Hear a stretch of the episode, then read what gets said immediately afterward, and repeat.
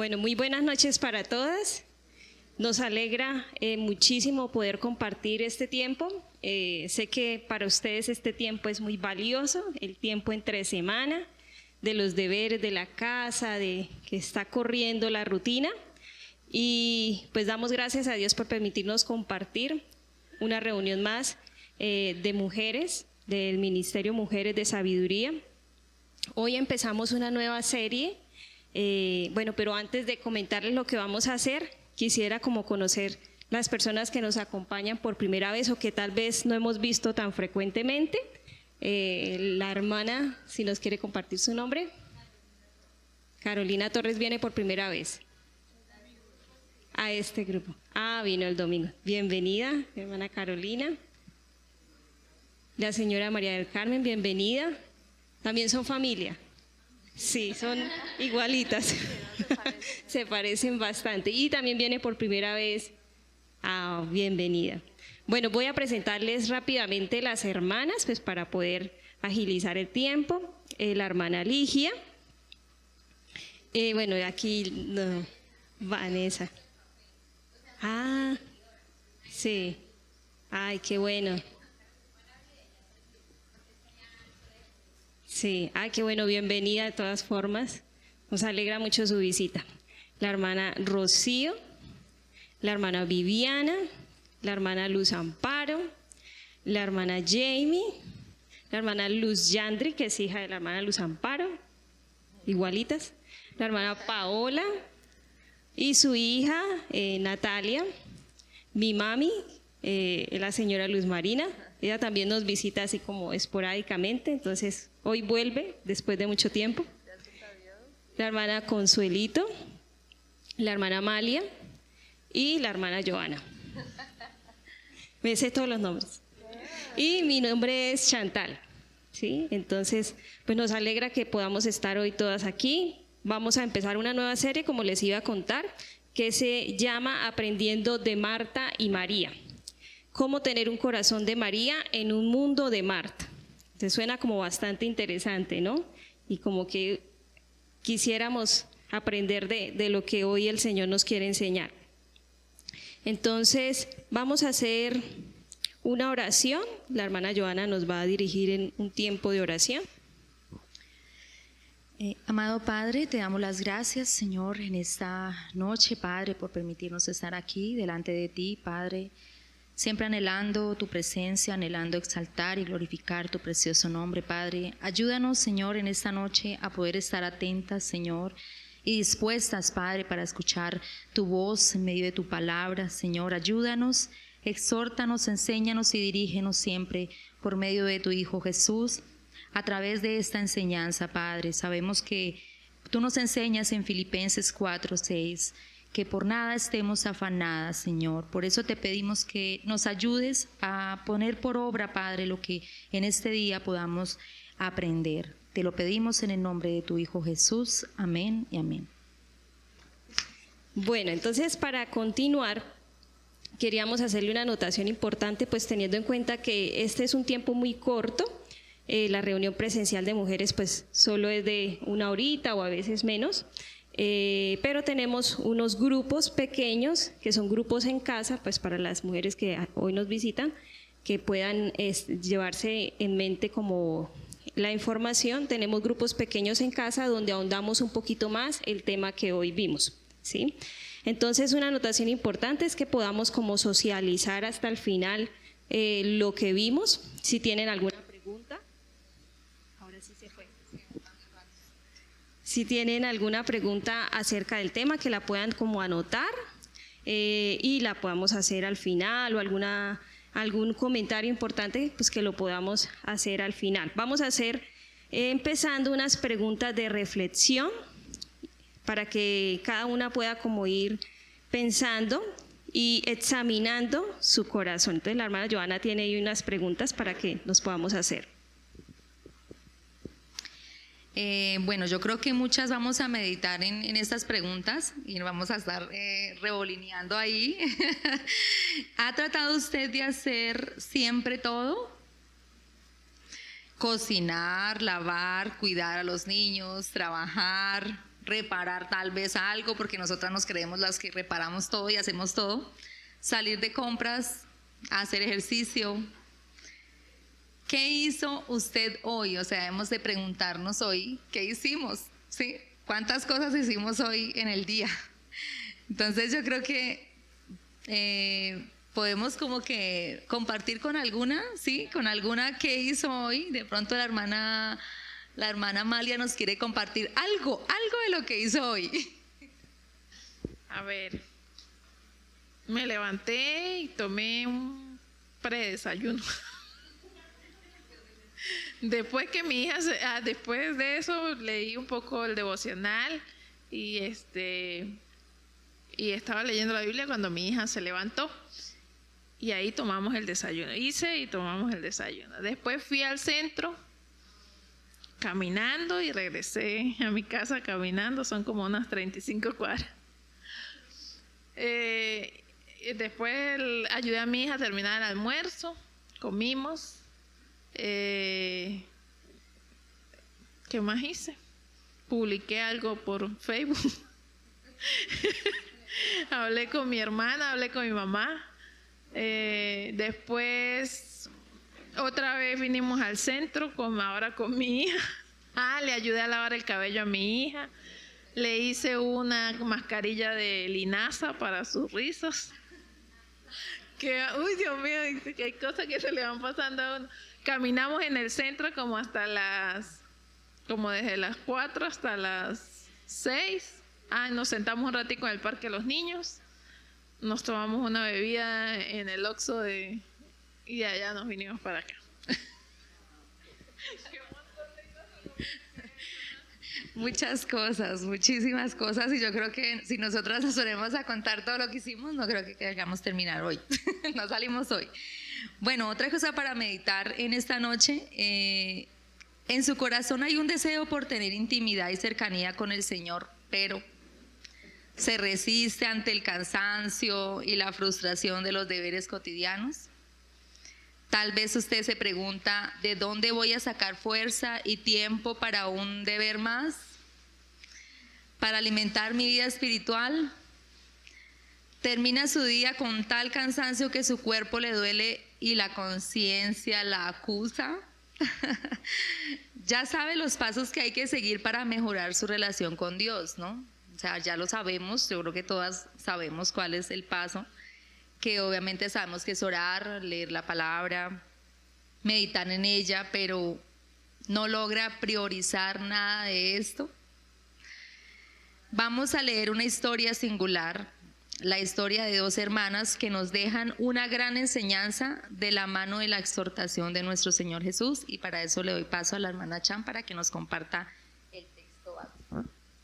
bueno, entonces, bastante reveladoras esas preguntas, ¿no? Y esas respuestas nos ayudan como a examinar nuestro corazón. Y vamos a leer el texto que está en Lucas 10, del versículo 38 al 42. Aconteció que yendo de camino, entró en una aldea y una mujer llamada Marta le recibió en su casa. ¿Quién entró en la aldea? Las que recuerdan la historia. Jesús. Entonces Marta le recibió en su casa. Esta tenía una hermana que se llamaba María, la cual, sentándose a los pies de Jesús, oía su palabra.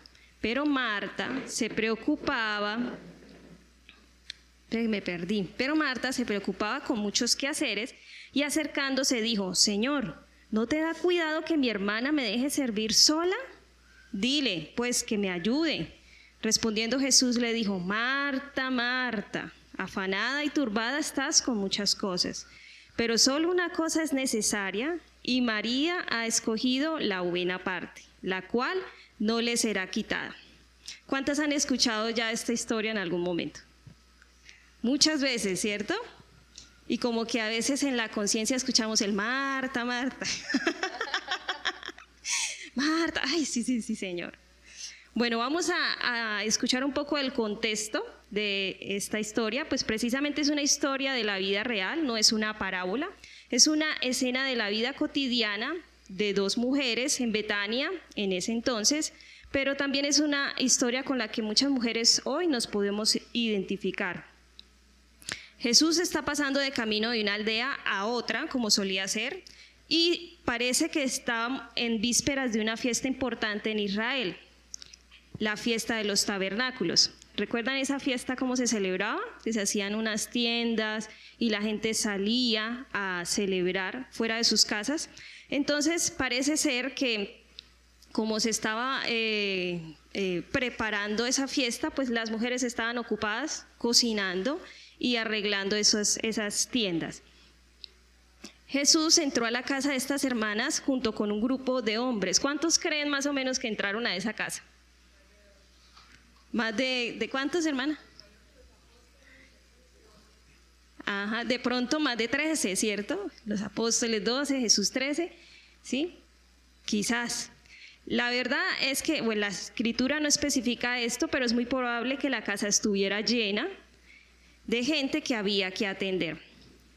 Bueno, y para finalizar esta parte de las preguntas y el contexto, ¿no les ha estado como molestando por ahí algo, alguien, haciendo ruido? ¿No? Ustedes son mujeres muy enfocadas. ¿Sí? ¿Alguien le molestó algo? ¿No? como una gaseosa ya que... Muévase aquí, siéntese allá, por favor. La hermana Jamie Marta ha estado un poco inquieta en la reunión, tratando de atenderlas a todas. Siéntese bien. Allá fue a servir gaseosa, chicharrones. no podía estar sentada, ¿no? Bueno, pero ustedes, las, Marías, estaban a los pies, bien atentas. Entonces, bueno, Martica ya se sentó, puede escuchar la enseñanza, pero pues así parece ser que muchas a veces nos comportamos de esta forma en nuestro diario vivir, allá en la intimidad de nuestra casa. Nos cuesta estar en quietud delante del Señor. Y pues estamos hoy aquí para aprender eh, cuál es la invitación del Señor y cómo podemos lograr estar delante de Él. Entonces, en este primer capítulo que titulamos La historia de dos hermanas, extrajimos dos ideas importantes, dos puntos importantes. El primero es, estamos en un mundo como el de Marta, ¿sí? vamos a analizar cuál es ese mundo, el de Marta. Y el segundo punto es, necesitamos un corazón como el de María. Entonces, vamos a empezar con el, estamos en un mundo como el de Marta.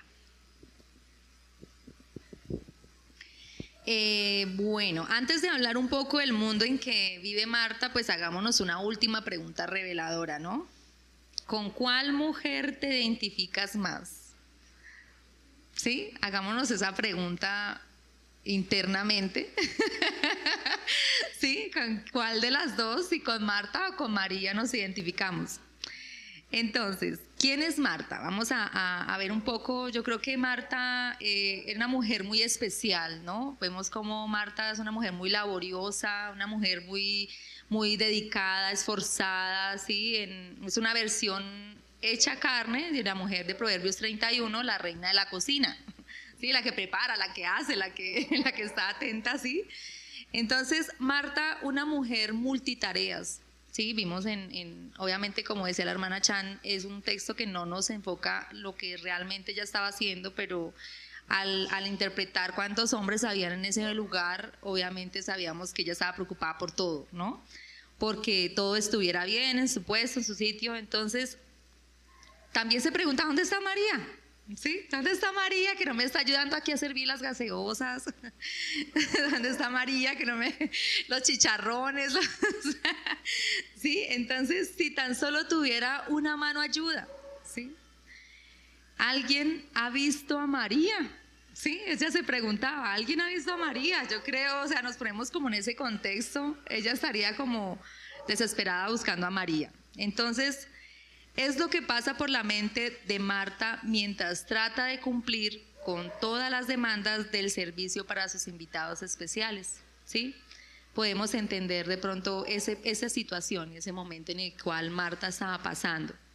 ¿Cuál es el mundo de Marta? Bueno, este es el mundo de Marta, un mundo demandante, exigente, el mundo de las apariencias, el mundo de lo urgente, Em, se me perdió. Eh, ¿Se han sentido alguna vez así? ¿Ustedes? ¿Nosotras nos hemos sentido alguna vez así? ¿Frustradas porque nadie nos ayuda? Eh, ¿Sumergidas en este mundo? ¿En ese mundo de Marta? ¿Se han sentido llenas de oficios, deberes, responsabilidades, invitados hambrientos en la casa y agregado a eso, desesperadas por recibir la ayuda de quién?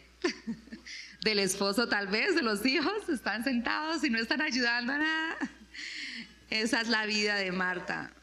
Las mujeres actualmente eh, nos identificamos mucho, ¿sí? Permanentemente con Marta, estamos sumergidas de tantos deberes en el hogar, que no tienen fin, tantas cosas por hacer, la crianza de los niños, que para decir verdad, prueba los límites de la paciencia humana. Nosotras las mujeres probamos la ese límite.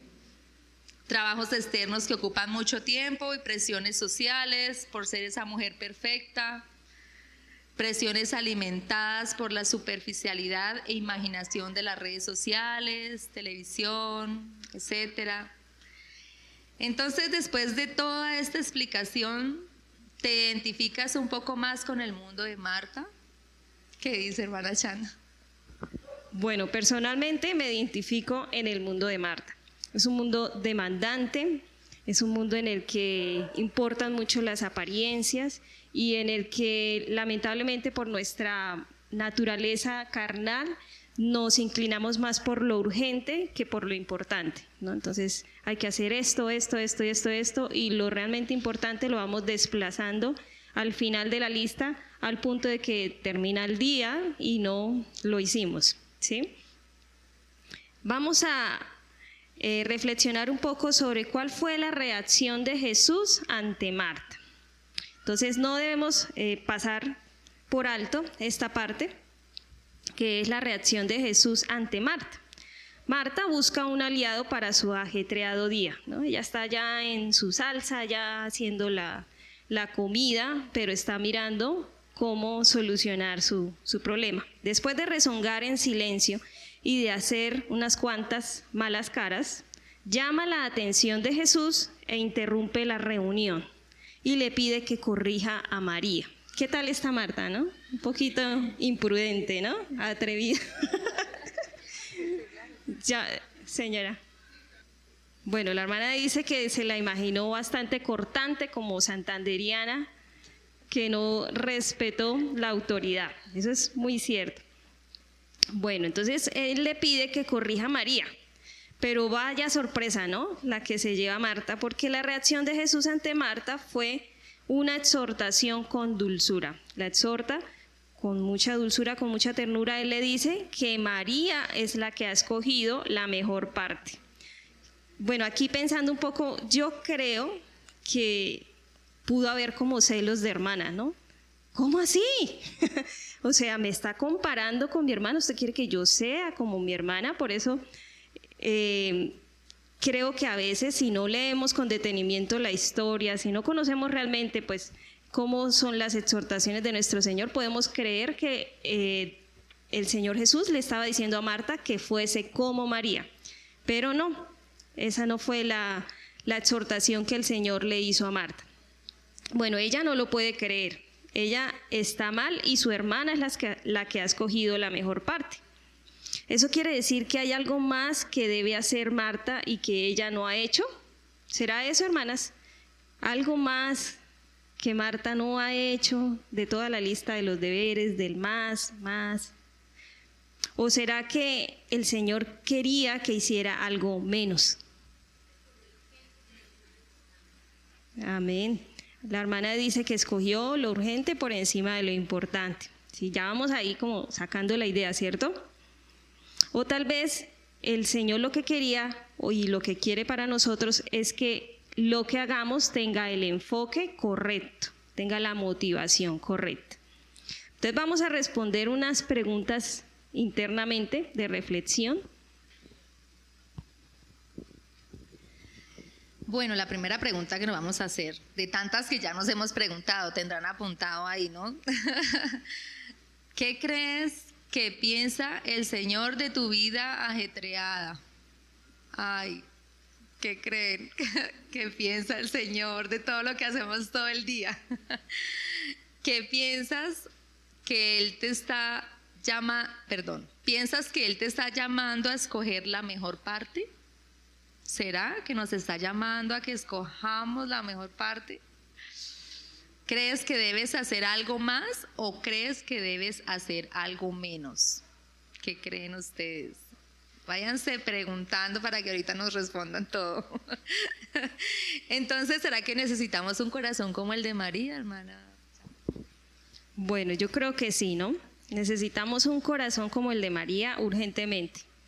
Bueno, ¿cómo sería ese ambiente de la casa de las hermanas de Betania? No basta con leer pasajes como el de Juan 11 del 1 al 44 y también de Juan 12 del 1 al 11 para saber que estas dos mujeres eran muy muy diferentes la una de la otra. Tenían personalidades opuestas. Eran hermanas, pero personalidades opuestas. Esto pasa mucho en las familias, ¿no? Son hermanos, pero son muy diferentes. Son esposos, pero son muy diferentes. Bueno, entonces vamos a ver quién es María. Pareciera que María fuese una mujer muy tranquila, de esas que se detienen a oler las flores en el campo. Imagínense en esa escena, ¿no? María oliendo las flores en el campo. Pero imagínense en esto. Mientras tanto llega Marta, que está ya cortando las flores, recogiendo helechos, armando floreros para venderlos.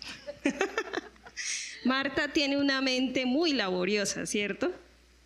Bueno, esto no significa que una estuviera bien y que la otra estuviera mal. Todos somos diferentes, con personalidades distintas, que tanto las unas como las otras tienen puntos débiles y puntos fuertes a su vez. Hay algo realmente importante que se debe aclarar en esta enseñanza, y ya se los adelanté un poco, y es que el Señor Jesús no le decía a Marta, Oye, ¿por qué no intentas ser como María? Claro que no, el Señor sabía que cada una de ellas era única y diferente. Él anima a Marta y nos está animando a nosotras a escoger la parte que escogió María. ¿Cuál creen, hermanas, que es esa parte? ¿Cómo podríamos llamar esa parte que el Señor le invitó a Marta a escoger? La hermana dice que la parte se llama el alimento espiritual. ¿Quién más dice otra cosa acerca de esa mejor parte? ¿Qué nombre le pondría? El descanso en Dios. Bueno, yo diría que la parte espiritual.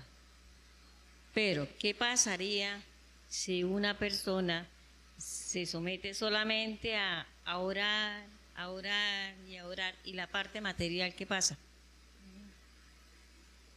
Se va a desordenar, se va. ¿Cómo vamos a quedar entonces en ese momento, no? Yo creo que hay que hay que haber una una equidad, un equilibrio, un, equilibrio para eso.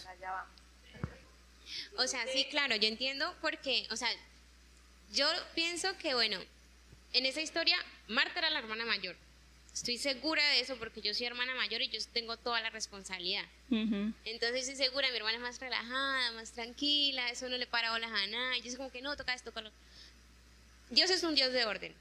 Dios nunca nos ha dicho que solo tenemos que dedicarnos a esto, todo solo tenemos que solo para él, sino que todo tiene una prioridad. Siempre nos ha pedido que lo primero sea para él. Nuestros primeros momentos del día, que siempre seamos todo lo que hagamos, no solo, no solo orar o hacer algo, sino todo sea en enfoque a Él. Un ejemplo, que si yo voy a ayudar, no voy a ayudar solo como por aparentar o por quedar bien, sino porque me nace, porque Dios pone ese sentir en mí de que yo tengo una hermana que está mal y yo la voy a ayudar. O sea, que lo que hagamos sea enfocado a Dios, en reflejar lo que Dios es. Eh, lastimosamente, vivimos en, en una actualidad que no nos permite tener el tiempo que tenían antes las mujeres. O sea, antes la mujer solo se dedicaba a la casa ahorita económicamente no se puede. Una mujer y un hombre se casan y muy difícilmente la mujer puede quedarse en su casa, estando en su casa y tener el tiempo de su casa y el hombre solo trabaja. Ahorita toca por parte y parte. Eh, no en todos los casos, claramente. También pienso, o sea, es que son cosas que uno dice, antes no tenían todo lo que tenemos, no tenían lavadora, no tenían... Entonces uno dice, bueno, las cosas han, han cambiado, también hemos acortado tiempo en cosas de la casa. Entonces yo digo, bueno, si se podía organizar esa gente que no tenía lavadora, que no tenía licuadora, que no tenía nada de lo que nosotros tenemos, Entonces, ¿cómo no vamos a poder nosotras? Yo no tengo hijos, yo sé que todos me miran ahí, esta niña no tiene hijos. yo sé que yo no tengo hijos, pero tengo, prácticamente sido mamá desde que tengo ocho años porque me tocó crear a mi hermana. Mi mamá es una mamá que no le queda tiempo, que trabaja de 6 a 6 de la tarde. Entonces, siempre he sido yo. Entonces, o sea, en ese caso, yo digo, mi mamá, ¿qué tiempo? O sea, llega cansada y llega y se tira a la cama y ya no quiere saber del mundo. O sea, es difícil, no es fácil, es muy difícil pero es que es un esfuerzo y eso es lo que ve Dios. Porque si fuera fácil, todo el mundo fuera cristiano, todo el mundo seguiría a Dios. O sea, no es fácil. Para mí, yo, estoy, yo estudié una carrera cinco años, una carrera de hombres, porque es una ingeniería. A mí, todo el mundo me decía, ¿usted qué hace acá? Éramos tres mujeres con 40 hombres. ¿Usted qué hace acá si eso es para hombres? La cantidad de cosas que uno se expone en una universidad, que le digan, que le digan. Entonces, no solo es difícil para el grande, sino para el pequeño. No solo es para... Yo soy servidora en, Café Madrid. No se imaginan lo que esos niños tienen que vivir a diario. Yo digo, Dios mío, solo el domingo para toda la semana bombardeados de cosas tan malas es tremendo. O sea, pero yo digo que desde que uno se organice para todo hay tiempo y la prioridad siempre tiene que ser Dios. Marta quiere hablar. Mentira, ya no es Marta, es Jamie, Jamie. Ya me salí de ese papel. no, pero bueno, eh, para mí ese tiempo se puede llamar también el tiempo para escuchar la enseñanza de Jesús, que en medio de todas las actividades y los quehaceres debemos de tener un tiempo para escuchar lo que Jesús quiere para nuestras vidas. Bueno, bueno, esta serie nos va a ayudar a reflexionar en muchas, muchas cosas. Entonces, tanto así que la vamos a ver durante todo el año. Entonces, si hay preguntas que quedan por ahí sin resolver, pues en oración y en meditación de la misma palabra, pues la vamos a ir resolviendo o en la comunión que vamos a tener aquí, enseñanza tras enseñanza. Pero bueno, vamos a continuar con el hilo de, de lo que estábamos hablando y nosotros le llamamos a esa parte la adoración. Estar sentadas a los pies de Jesús. ¿sí? Em, en la historia bíblica, el estar a los pies de alguien significaba el aprender de ese alguien, el ser discípulo de ese alguien. Recuerdan que de Pablo se decía que fue enseñado a los pies de Gamaliel, ¿sí? Entonces él estuvo ahí sentado aprendiendo muy cercano a Gamaliel. Y en este caso también eh, vemos que es el tiempo de adoración. Adoración no es solamente alzar las manos y cantar alabanzas, sino es precisamente lo que hablaban ustedes, el enfoque de eh, hacer todas las cosas para glorificar al Señor. Aún el tiempo de quietud que sacamos para estar a solas con Él, como el tiempo en el que estamos cocinando o haciendo cualquier labor de nuestro trabajo. Entonces, bueno, ese tiempo de adoración también significa estar enfocadas, escuchando y deleitándonos en la presencia del Señor. Así como María nos dio un buen ejemplo. Vamos a ver cuál fue ese corazón de María del cual el Señor nos invita un poco a imitar.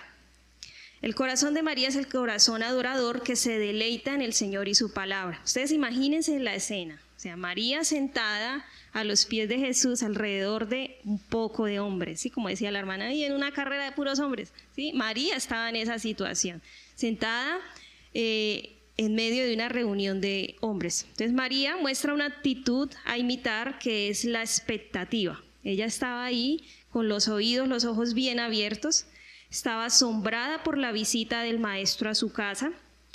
María se acerca poco a poco, imagínense cómo se acercó ahí a la reunión, eh, a los pies de Jesús, se acercó poco a poco, aunque la cultura hebrea le impedía estar en medio de una reunión de hombres. Recuerden que en la cultura hebrea eso no era como tan bien visto.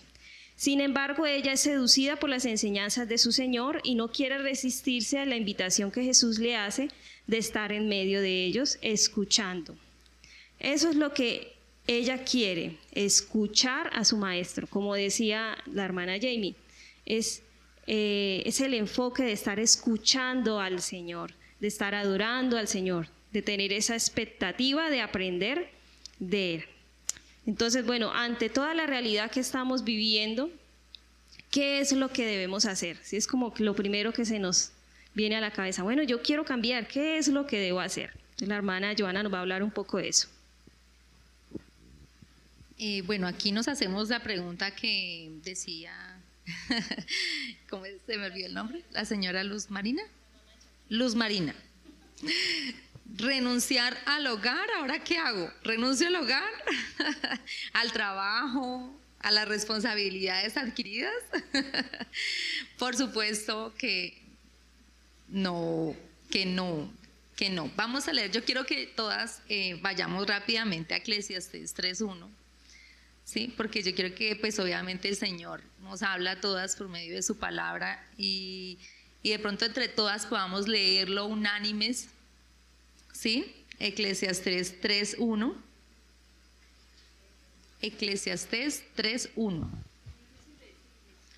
Eclesiastes.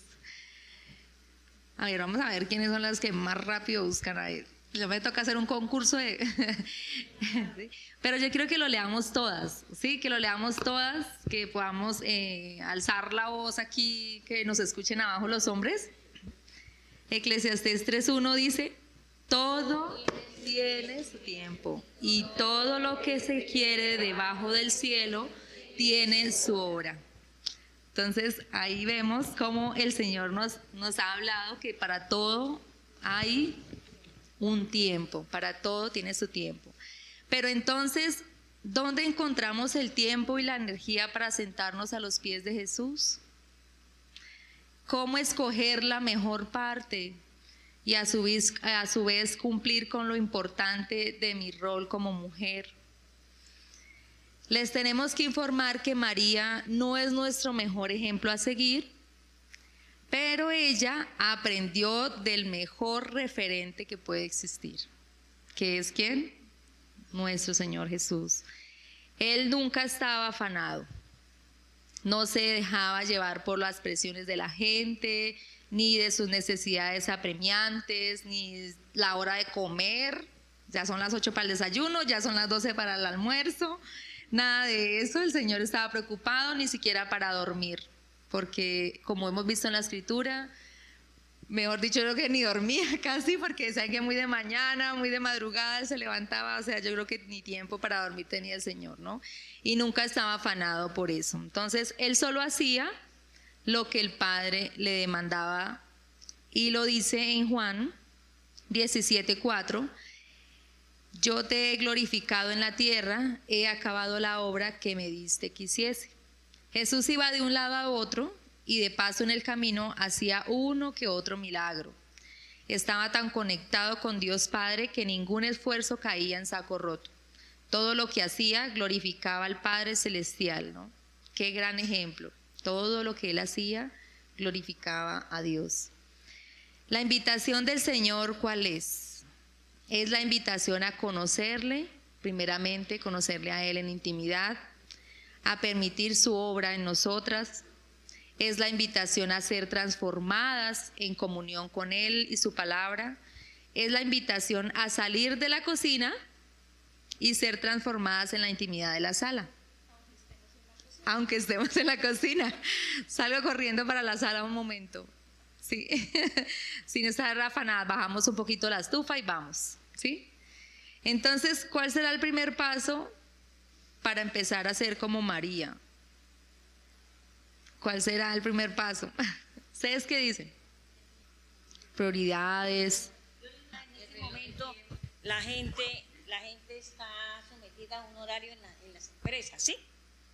Entonces uno debe cumplir el horario si no lo echan. Si uno llega tarde, lo echan. Entonces no vamos a decir cosas vanas. Llevemos el Evangelio a la realidad. ¿Sí? Yo creo, para mí, yo creo que lo mejor es planear, planear el tiempo para uno poderse entregar a Dios. Y todo lo que haga durante el tiempo que está laborando, hacerlo a nombre de Él.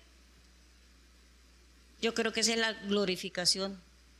Y está uno glorificando constantemente a Él. está uno sirviendo y está glorificando. Eh, bueno, pues el primer paso es la obediencia, ¿no? Porque sabemos que como trabajadoras o como madres de casa, como cualquier situación que nosotras estemos debemos de primero obedecer, ¿sí? Obedecer al Señor. ¿Y dónde vemos la obediencia? En el estudio de la palabra. Ahí donde empezamos a ver todas las obediencias que debemos de tener con el Señor. Y pues el Señor nos está enseñando a que no estemos afanadas, a que hagamos todo en nuestro tiempo, que todo sea en orden, ¿sí? Porque eso es lo que el Señor nos enseña. No podemos dejar tampoco de ser madres, ni de ser, ni las que trabajan, tampoco pueden dejar de ser eh, trabajadoras, empleadas, no sé, lo que cada una requiere, ¿sí? Es una obediencia en todas las cosas, pero sin olvidarnos, porque podemos estar trabajando. Recuerde que nosotras somos multitareas, ¿sí? Podemos estar trabajando, pero estamos meditando meditando con el Señor, orando y obedeciendo al Señor. Entonces, eh, tenemos unos consejos para ustedes y bueno, el primer consejo nos lo va a dar la hermana Bueno, antes de darles los consejos, quisiera hacer una aclaración al respecto y pues bueno, lo que dice mi mamá está bien, ¿sí? O sea, es una realidad, ¿sí? Entonces, estamos en... Eh, la Biblia eh, es atemporal, o sea, la Biblia no está condicionada por el tiempo, la palabra de Dios no es condicionada por el tiempo. No quiere decir que lo que el Señor Jesús nos estaba enseñando en ese tiempo ya no sea vigente para nosotros en este tiempo, porque sus palabras, como dice ella misma, el cielo y tierra pasarán, mas su palabra no pasará, ¿cierto? Entonces su mandamiento es tan vigente ayer como hoy, y es, Él nos lo da para que lo podamos cumplir, ¿sí? Que las realidades son diferentes es muy cierto, ¿sí? Pero aunque a nosotros nos parece que antes era más fácil, yo sigo pensando que no. A mí, a mí, me parece, por lo menos en el ámbito de ser ama de casa, me parece que antes era mucho más difícil, había muchas más tareas, las tareas tomaban muchísimo más tiempo, ¿sí? Solamente comerse un pan, o sea, imagínense en eso uno va a la panadería y compra el pan, pero ellas tenían que espigar el trigo, que molerlo, que amasarlo, que eh, ponerlo en el horno, que esperar que se enfriara y ya se acabó el día y no se comió el pan. o sea, o sea, antes la realidad era para una mujer ama de casa era yo creo que aún más demandante en cuanto a los deberes, ¿sí? Entonces, en eso no nos podemos como detener a, mirar que no, que es que ahora somos más, eh, eh, tenemos más ocupaciones y eso. No es eso lo que el Señor nos quiere que nos detengamos a mirar, sino es en la motivación de lo que estamos haciendo, ¿sí? Pues el Señor no le dijo a Marta, pero sea como María, siéntese acá y sea... No, el Señor le dijo a ella, escoge la mejor parte, ¿sí? Y esto tiene que ver con el corazón, no con el hacer, sino con el ser. ¿sí? Entonces, María, Marta, perdón, podía servir al Señor como Él lo espera de nosotras también, con el enfoque correcto. Él ya podía estar allá cocinando y escuchando. Ella podía estar sirviendo y atendiendo las palabras del Señor. Creo que a María le faltó un poco de eso, ¿sí? La palabra no lo menciona, pero yo creo que eh, después tuvieron que como ahí arreglar cuentas, uy, discúlpeme, no, no la ayudé en ese momento, ¿sí? Pero eh, la idea es aprender tanto de la una como de la otra. Y el Señor no nos está diciendo, eh, pues aborten todos los oficios y los deberes, las responsabilidades que tienen, sino vamos a aprender a vivir como Él quiere que, que vivamos, ¿sí? Entonces la invitación es a conocerlo en intimidad, a permitir su obra en nosotros y todo, claramente todo eso lo tenemos que vivir en medio de un estilo de vida de la mujer que ya somos. Hoy somos mujeres casadas, con un trabajo, etc. La invitación es a ser transformadas en comunión con Él, pues para eso también tenemos que ser conscientes que debemos apartar tiempos de quietud física, sentadas, para poder escuchar su palabra o tal vez de pie en la cocina escuchando un audio, la Biblia en audio, ¿sí? Es la invitación a salir de la cocina, entre comillas, o sea, del hacer, y, e ir a la sala, que es al ser, ¿sí? No es el lugar como tal que el Señor, entonces ya no voy más a la cocina y ahora puse allá un letrero eh, de renuncié y no, o sea, no es eso. Entonces, bueno, la hermana Joana decía que ese primer paso que el Señor espera de nosotros es la obediencia. Es algo que de pronto eh, nos cuesta a veces como que eh, tomar decisiones radicales de obediencia, pero es lo que el Señor espera de nosotros. Y ese primer consejo al que íbamos es el siguiente, si ya eres una mujer creyente, convertida, o sea, que ya asistes a una iglesia, que sirves en la iglesia, que ya por años llevas conociendo el Evangelio, eres fiel servidora de su obra, puede que estés tan preocupada, o sea, ten cuidado porque puede que estés tan preocupada en servir a Cristo que hayas olvidado pasar tiempo con Él. ¿Cómo ese tiempo disfrutando de Él? Entonces debemos examinar nuestra vida y nuestro corazón. El primer consejo es tener cuidado y examinemos nuestra vida y nuestro corazón, como lo dice en 1 Corintios 10, 12. Así que el que piensa estar firme, mire que no caiga. ¿sí?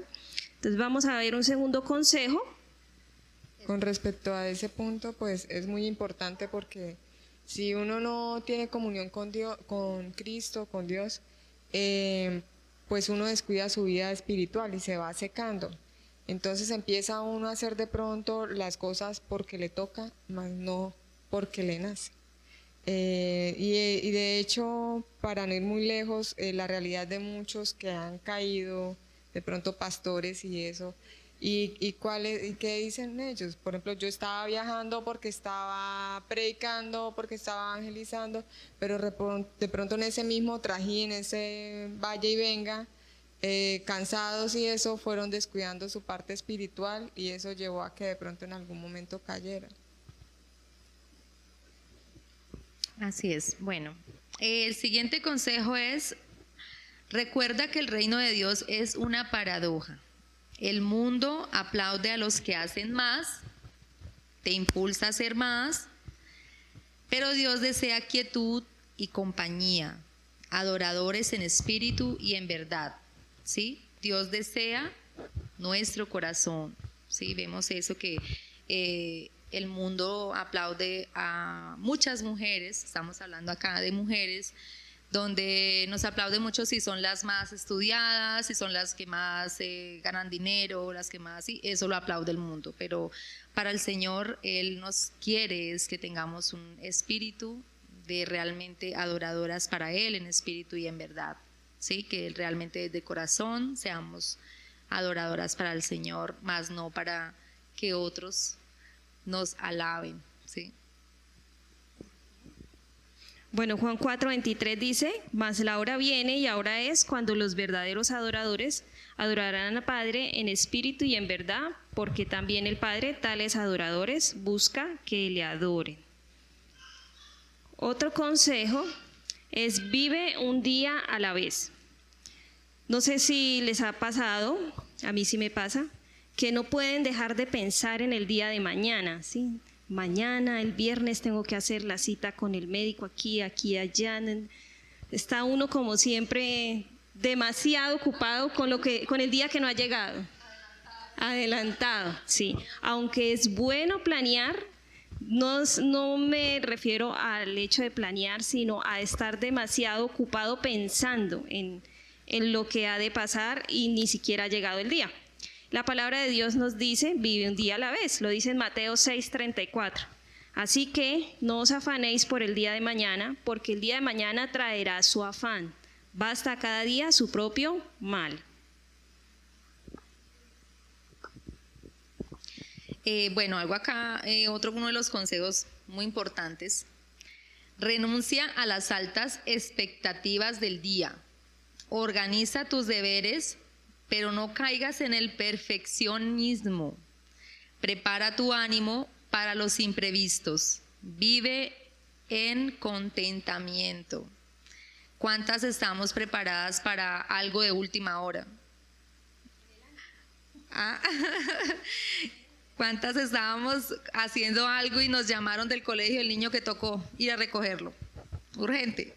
¿Sí? ¿Estamos preparadas para esas cosas o nos afanábamos y, ay, ahora el almuerzo, ¿qué hago? Me toca ir a recoger el niño, ahora esto, porque nos pasa con muchas cosas en nuestro trabajo, en la casa. Entonces, ¿cuántas estamos preparadas para ese imprevisto de última hora? ¿Sí? ¿Cómo vamos a tomar la reacción ante ese momento? Pero el Señor nos dice en primera de Timoteo 6:6, pero gran ganancia es la piedad acompañada de contentamiento. Siempre debemos estar contentas, hacer el aseo contentas, cocinar contentas, atender a nuestros esposos contentas, ¿sí? Siempre todo lo que hagamos, trabajar contentas, ¿sí? Todo lo que hagamos tenemos que tener contentamiento en nuestro corazón. Bueno, hay una anotación, es que el tema de los imprevistos es un tema bastante como, ay, dice que harto, organicé mi día y al mediodía pasó esto y ya no puedo y se me desarmó como toda la agenda. Eh, pero la palabra de Dios cuando habla acá que gran ganancia es la piedad acompañada de contentamiento, es precisamente eso que el Señor desea que nosotros podamos adquirir en nuestro corazón, una actitud de estar contentas, de saber que, que en Él lo tenemos todo, ¿sí? que Él es suficiente, que Él es nuestro ayudador, ¿sí? a pesar de que las circunstancias no salieron como las esperábamos, Él nos está ayudando él nos está sustentando, Él nos está protegiendo si tal vez fue un peligro o algo así, ¿no? Entonces, tenemos que renunciar cada vez más al perfeccionismo y vivir cada día en contentamiento. Otro consejo es, no te preocupes, la intimidad de la sala con el Señor va a desembocar en un servicio genuino a Él. Cuida tus prioridades, cuida tu vida devocional con Dios. Entonces, primero lo primero, primero nuestra vida devocional con Él, nuestra comunión con Él y después el servicio a Él. En, Juan 12, 26 dice, si alguno me sirve, sígame. Sea, primero, si usted me sirve, bueno, sígame.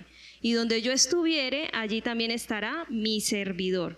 Si alguno me sirviere, mi Padre le honrará. Entonces no podemos desligar el hecho de que primero hay que seguir al Señor para poder servirle. Eh, bueno, siguiente consejo del día de hoy. Recuerda siempre la buena noticia. Eh, ese punto yo creo que es bastante difícil. Eh, lo del contentamiento y estar siempre felices y eso traído a la realidad realmente no, no cuadran. ¿Por qué? Porque es que uno se va encontrando en el día con ciertas cosas que de pronto uno está bien y de repente algo hizo que ya no esté bien entonces, yo pienso que eso ya le toca a uno como ir a los pies del Señor y Señor, ayúdame a morir a mí misma y ayúdame a terminar este día. Es como de pronto tener ese gozo, eh, también el contentamiento puede, pues digo yo, ¿no? En el caso, por ejemplo, de no amargarse por cosas que de pronto uno no puede o no tiene, ¿sí? eso también pues pienso que es contentamiento. Entonces eh, por eso quería pues hacer como la anotación.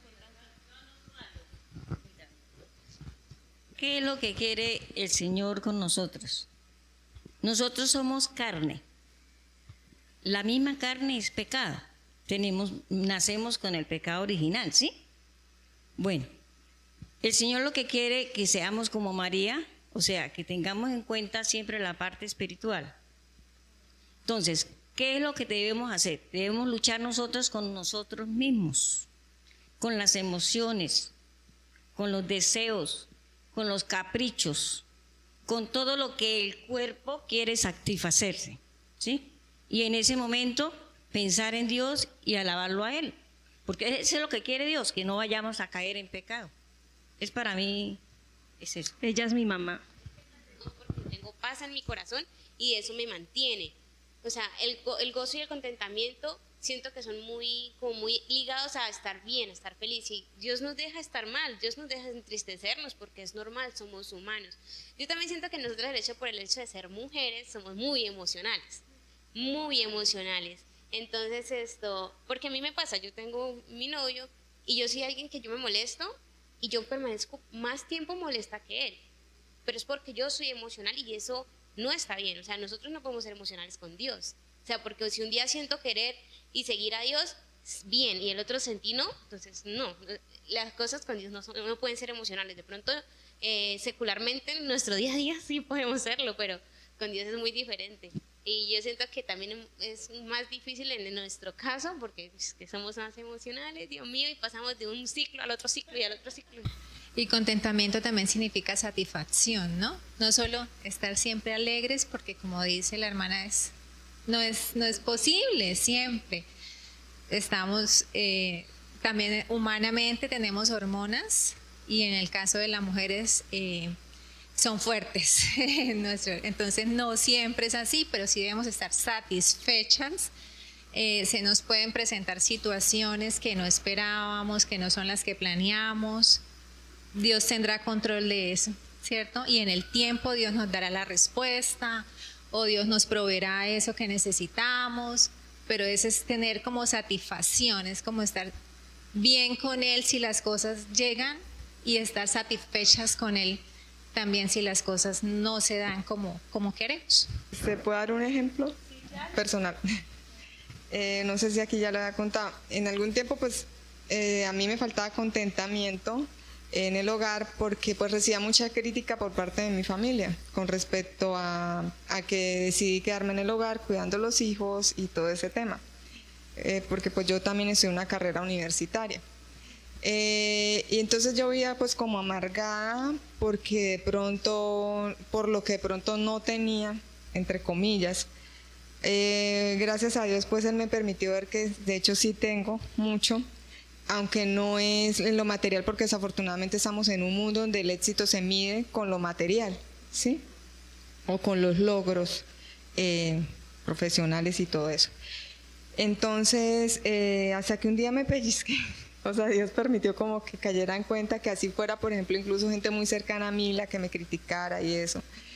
Eh, mi mamá entonces yo llegué y dije, no, o sea, yo a quien tengo que satisfacer más es a Dios. Yo no puedo estar ligado, eh, sí, o, amar, o dependiendo mi ánimo de lo que otros piensen o como otros vean las cosas, ¿sí?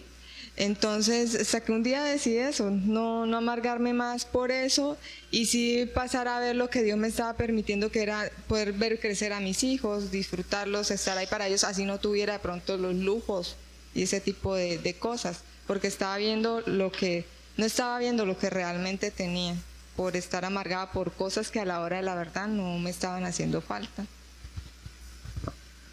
Amén. Bueno, todo lo que dicen es Cortico, cortico. Por eso eh, es necesario nosotros las mujeres de alimentar al espíritu y alimentarlo todos los días. No dejar ningún día sin orar. No dejar ningún día sin llamarlo a Él. Acompáñeme, Señor, conmigo en mis actividades. ¿Por qué? Porque si uno está con Él, está uno tranquilo. Pase lo que pase, se cae el niño, se rompió la cara, se rompió lo que sea, uno va tranquilo y lo mira, lo limpia y, lo lleva al médico, porque ¿para qué afanarse si hay solución? Entonces, eso es lo que nos da el alimento espiritual, la tranquilidad de estar con Dios. Medio segundo. Ah. bueno, yo escuchando, una vez escuchaba que estamos estudiando los atributos de Dios los miércoles, ¿no? Y si nosotros conociéramos ese Dios en todos los atributos, uno de esos atributos es que es omnipresente, omnisciente. Y si supiéramos que en todo momento de nuestra del día él está ahí presente, viendo nuestras actitudes, viendo nuestro corazón. Por eso nos están hablando hoy a, nuestro corazón que dejemos esos afanes, como decía el Señor, y tomemos esa actitud que María tuvo de, de saber que si yo crezco en conocerlo a Él, el resto va a ser añadidura. Los afanes, lo que vivimos diariamente como mujeres. Amén. Bueno, hermanas, todo eso muy cierto. Pero bueno, vamos a continuar para tratar de, de, terminar. Bueno, la hermana nos hablaba de un último consejo que es el recordar la buena noticia y la buena noticia pues es el Evangelio, ¿no? Hay un versículo que queremos que se lleven en su corazón para reflexión, para meditación. Romanos 5.8 dice, más Dios muestra su amor para con nosotros en que siendo aún pecadores, Cristo murió por nosotros. Es un versículo que sintetiza el Evangelio. Y debemos recordar que la salvación no depende de lo que nosotras hagamos, sino de lo que el Señor Jesús ya hizo por nosotras en la cruz. Teletestai, consumado es, dijo él en la cruz del Calvario. O sea, ya no hay nada que agregarle, nada que hacer para ser salvas. La cruz también hizo algo más que pagar por nuestros pecados. Nos liberó de la atadura o de las ataduras de los debiera ser, yo debiera ser, o de lo debiera hacer o de lo podría haber sido, o sea, de todas las posibilidades que a veces quedan en nuestra mente.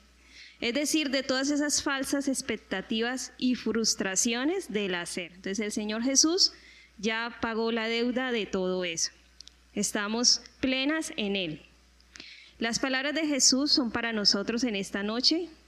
Afanada y turbada estás con muchas cosas, pero lo importante, aquí está lo importante.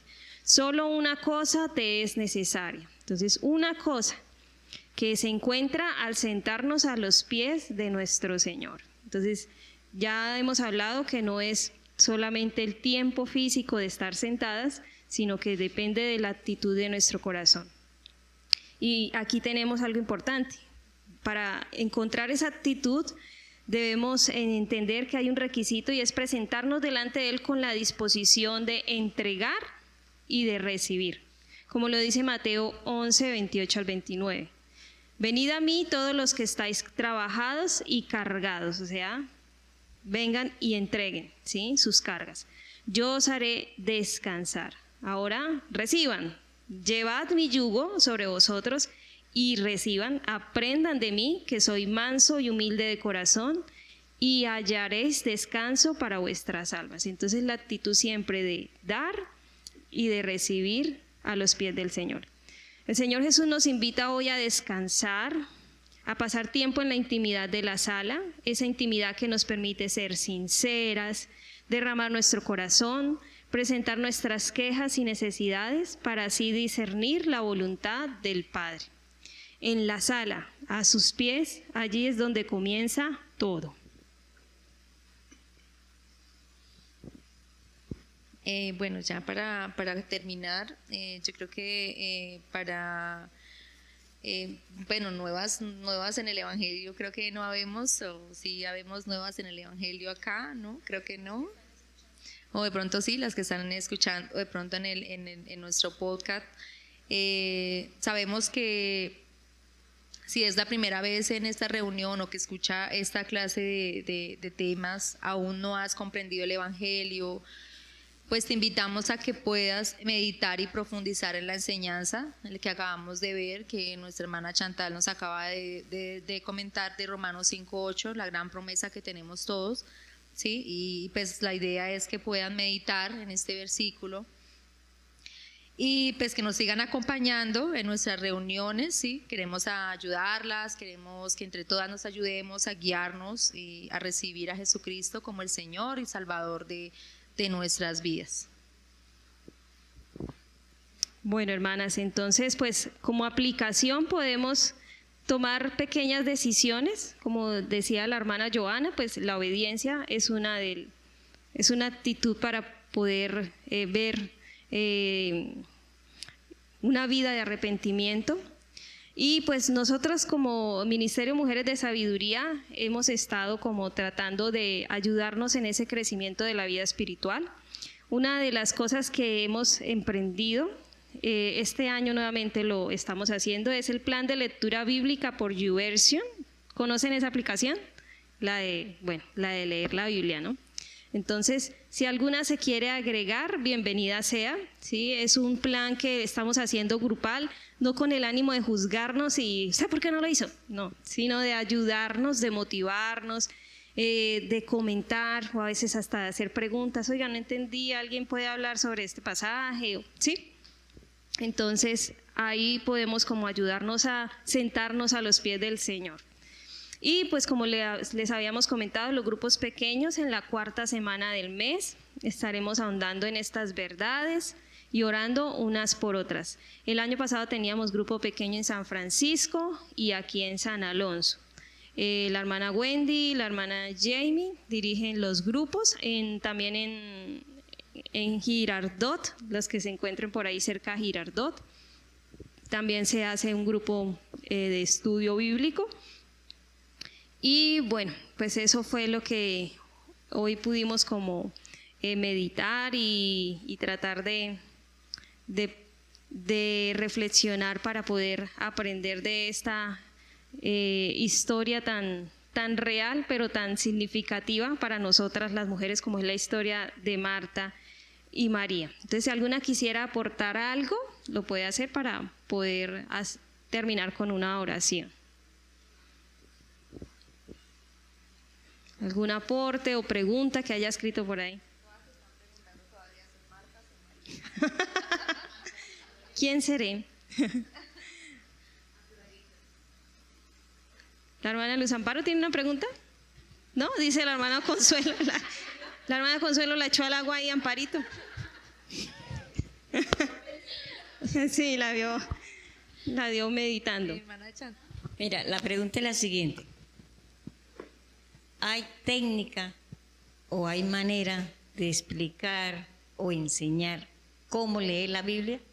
¿De dónde empieza, a dónde va o a dónde pasa? Sí, claro. Entonces, digamos, eso, eso es bien importante, sobre todo con las personas nuevas, que a veces, no, lea la Biblia, pero ¿qué, qué, leo? Entonces, bueno, es importante como leer la Biblia en orden, por lo menos en, en, orden el libro, por lo menos, ¿sí? Que si voy a leer Génesis, leer desde el primer capítulo hasta el último, con el fin de entender el contexto del libro, ¿sí? Ahora también la Biblia tiene un orden histórico, que lo vimos el año pasado, ¿sí? El orden histórico no está tal cual como lo vemos organizado en la Biblia, pero esa también sería una forma muy interesante de leer la palabra, ¿sí? Pero digamos, para una persona que está empezando en los caminos del Señor, eh, se le puede invitar a leer los evangelios.